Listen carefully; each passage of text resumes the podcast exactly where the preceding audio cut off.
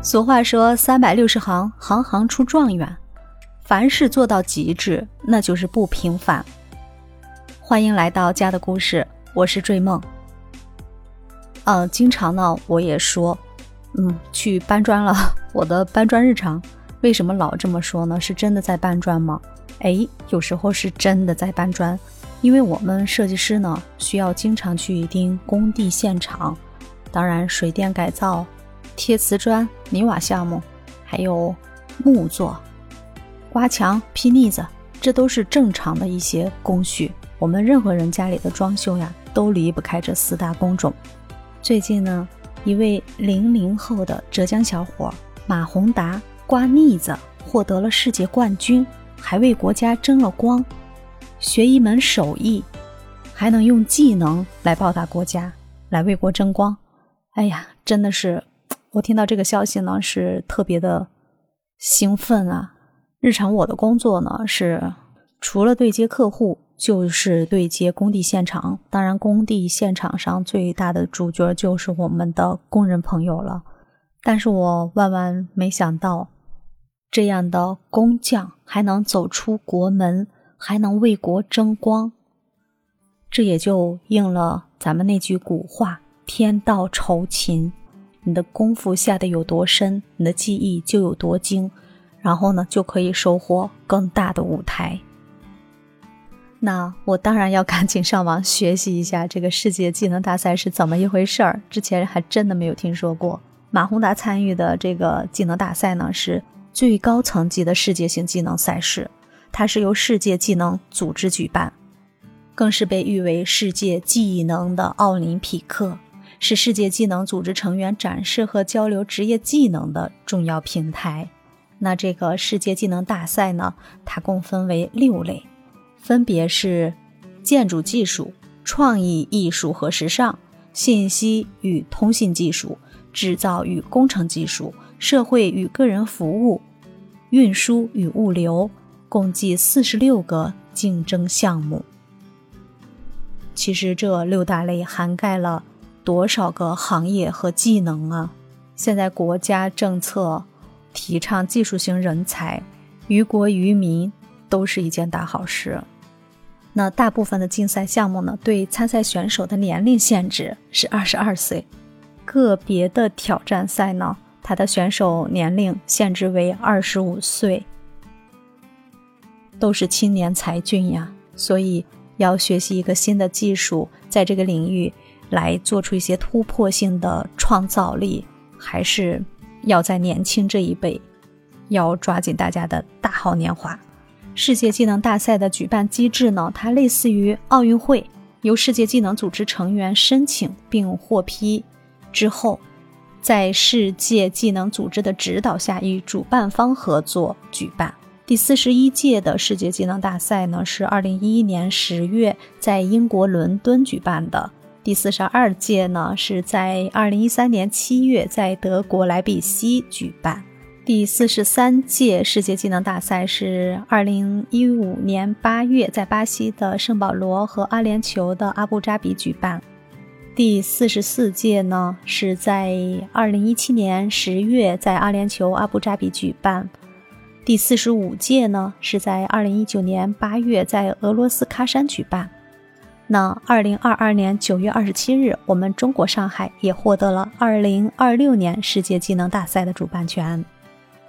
年轻有为的匠人们应该是前仆后继，大家把这个手艺做到精，继续为国加油添彩。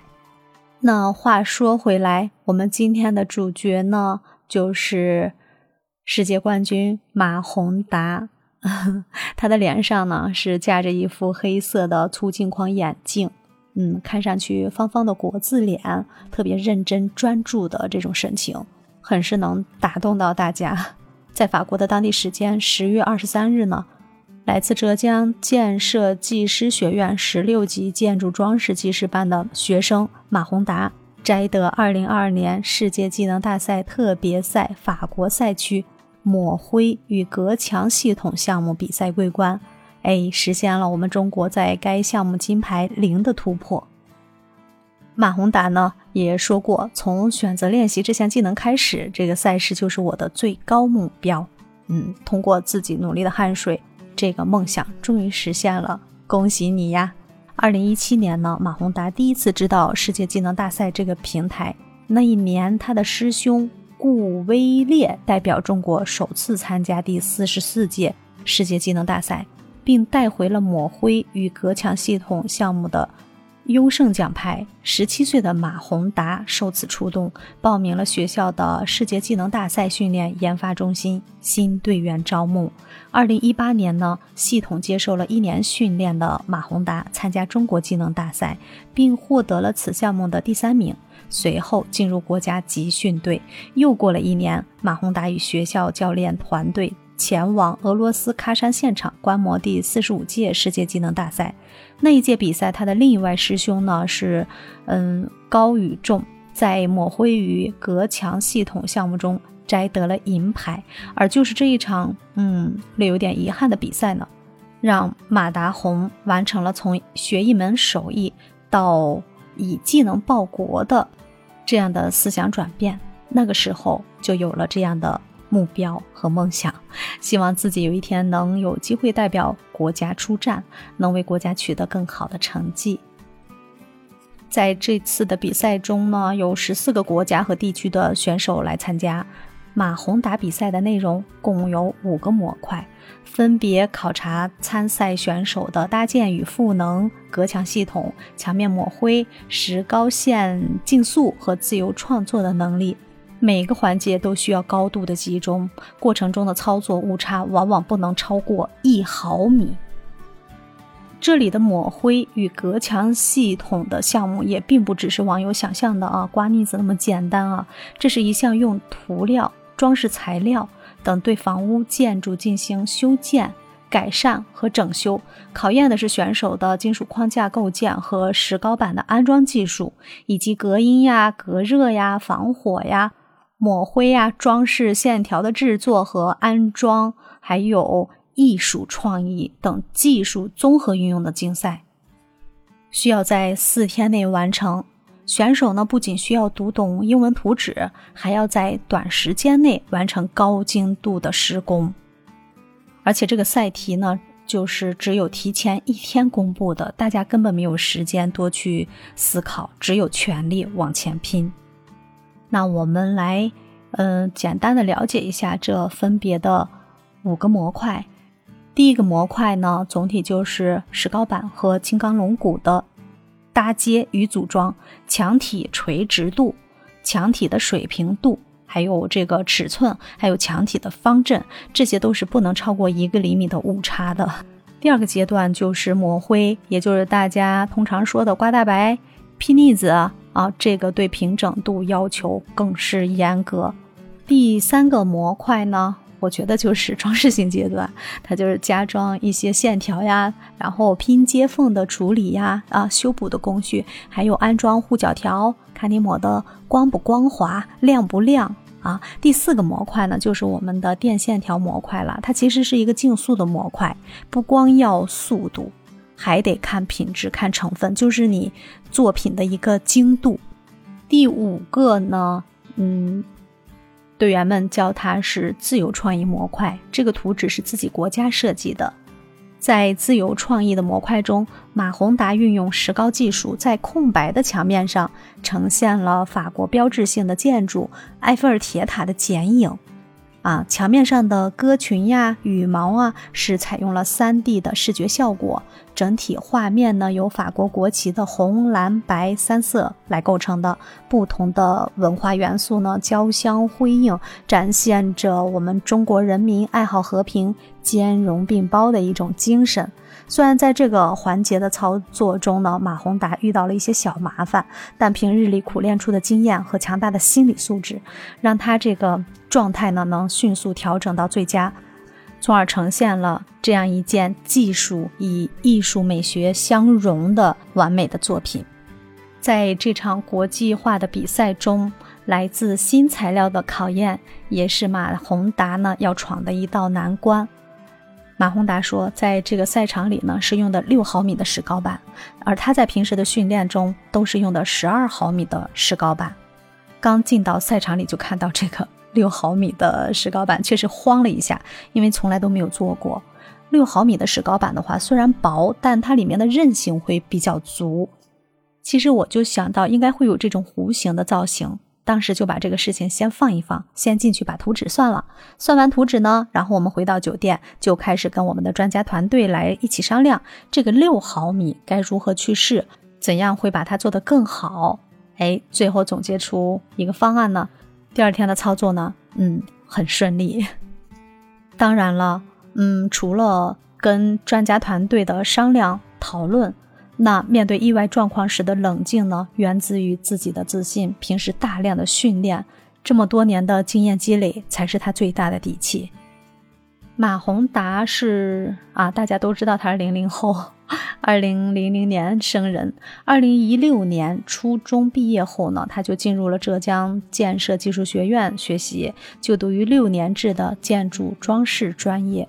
当时他选这个专业的时候，初衷其实是很简单的，就是觉得哎，毕业后很好就业。但没想到最后取得了这样骄人的成绩呀，还为国家争了光，真的是值得我们每个人去思考。我们的成长之路不只有求学之路，还有一条学一门手艺，把它精益求精，成为一个真正的匠人。这也是国家需要的人才，同样也是推动社会前进的一种动力吧。而我呢，本身从事于这个行业，啊，本身对我们的工人的朋友呢，就是觉得他们有时候真的就是在工地上做出来的这种，嗯，施工的造型也好。还有他们施工时那种严谨的态度，是很能感染到我的。而且他们挣的每一分钱呢，都是自己的汗水换来的。那就有很多热心的网友就说，每次看到这种，我就能想起大国工匠，希望这个世界冠军呢能多挣点，有个富裕的生活吧。还有的网友说，实话，觉得之前的大学教育培养出来的这么多的管理呀、科研人才呀。导致大学生过剩，不好找工作，一直是个难题。尤其是转变这么多年，人们养成的一个必须上大学，实在没有办法才去学一门技术的观念很难，只能通过加强专技类学校的建设，以及通过让人们看到在基层岗位，在这种很朴实的岗位也能提高待遇、做出成绩的希望，才能把人才往这方面引流。啊，还有网友说呀，“行行出状元”这句话一点没错。任何平凡的岗位，只要做到极致，同样能够取得辉煌的成绩。业精于勤，荒于嬉，每个职业都值得被尊重。千万别小看身边的技校生了，说不定他就是这个行业的世界冠军。其实，具体，其实呢，这次我们国家派出的参赛选手呢，共计有三十六名。在二零二二年的世界技能大赛呢，它是在十五个国家分散来举办的，共设置的六十二个比赛项目呢。那这个平均年龄只有二十二岁的技能小将们呢，表现特别的出色，在已经完赛的二十七个项目中，共斩获十五金、三银、三铜和五个优胜奖。在十一月十五号，瑞士的巴塞尔历时四天近二十二个小时，来自江西环境工程职业学院的李德新也站上了世界冠军的领奖台。李德新呢是在家具制作项目中获得的金牌，也是我国自参加世界技能大赛以来呢在家具制作项目获得的首金。同时呢，为了这一刻的荣光，李德新也付出了近四年的努力。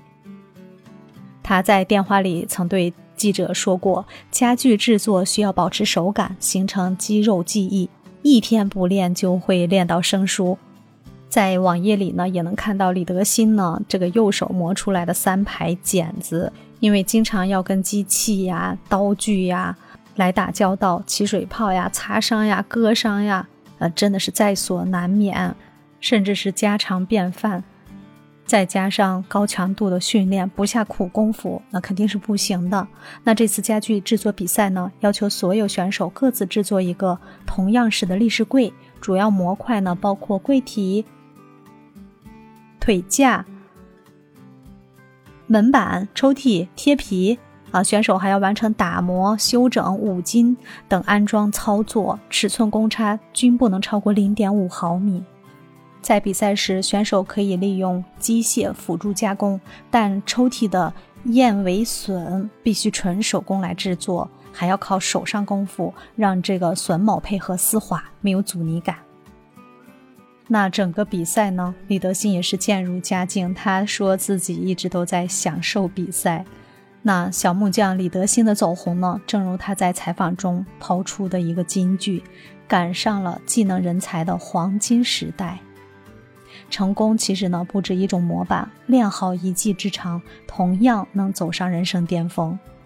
那从前面的马宏达到后面这位李德新，他们的梦想也在发生着转变。以前吧就觉得找到一份好工作就觉觉得挺不错的了，但是现在呢？咱们的小工匠们有了更大的梦想，他们会继续留校任教，同时也会继续读书深造，为世界第一家具制造大国呢培养更多的大国小将。这些零零后的小将们呢，也让我们看到了技能青年向上的力量。那听到这条音频的家长朋友们，你们有没有受到一点启发呢？我们的下一代呢，在国家的发展中也会有更多的牌等着他们去发挥、去成长，而这条技术求学之路呢，反倒是一条更加务实、更容易实现自我价值的一条路。那不论是传统的求学，还是职业技能，都需要我们扎扎实实、脚踏实地。老话说得好，吃得苦中苦，方为人上人。就要趁自己年轻的时候，所以少年们加油吧！老阿姨看好你们。对，那今天的节目就到这里了。希望今天的分享呢，大家能够喜欢。这个振奋人心的好消息呢，也能给到大家一些启发。那你是如何来看待当今的职业教育呢？希望在下方的留言区与我互动哦。如果喜欢追梦的节目，一定要订阅本专辑。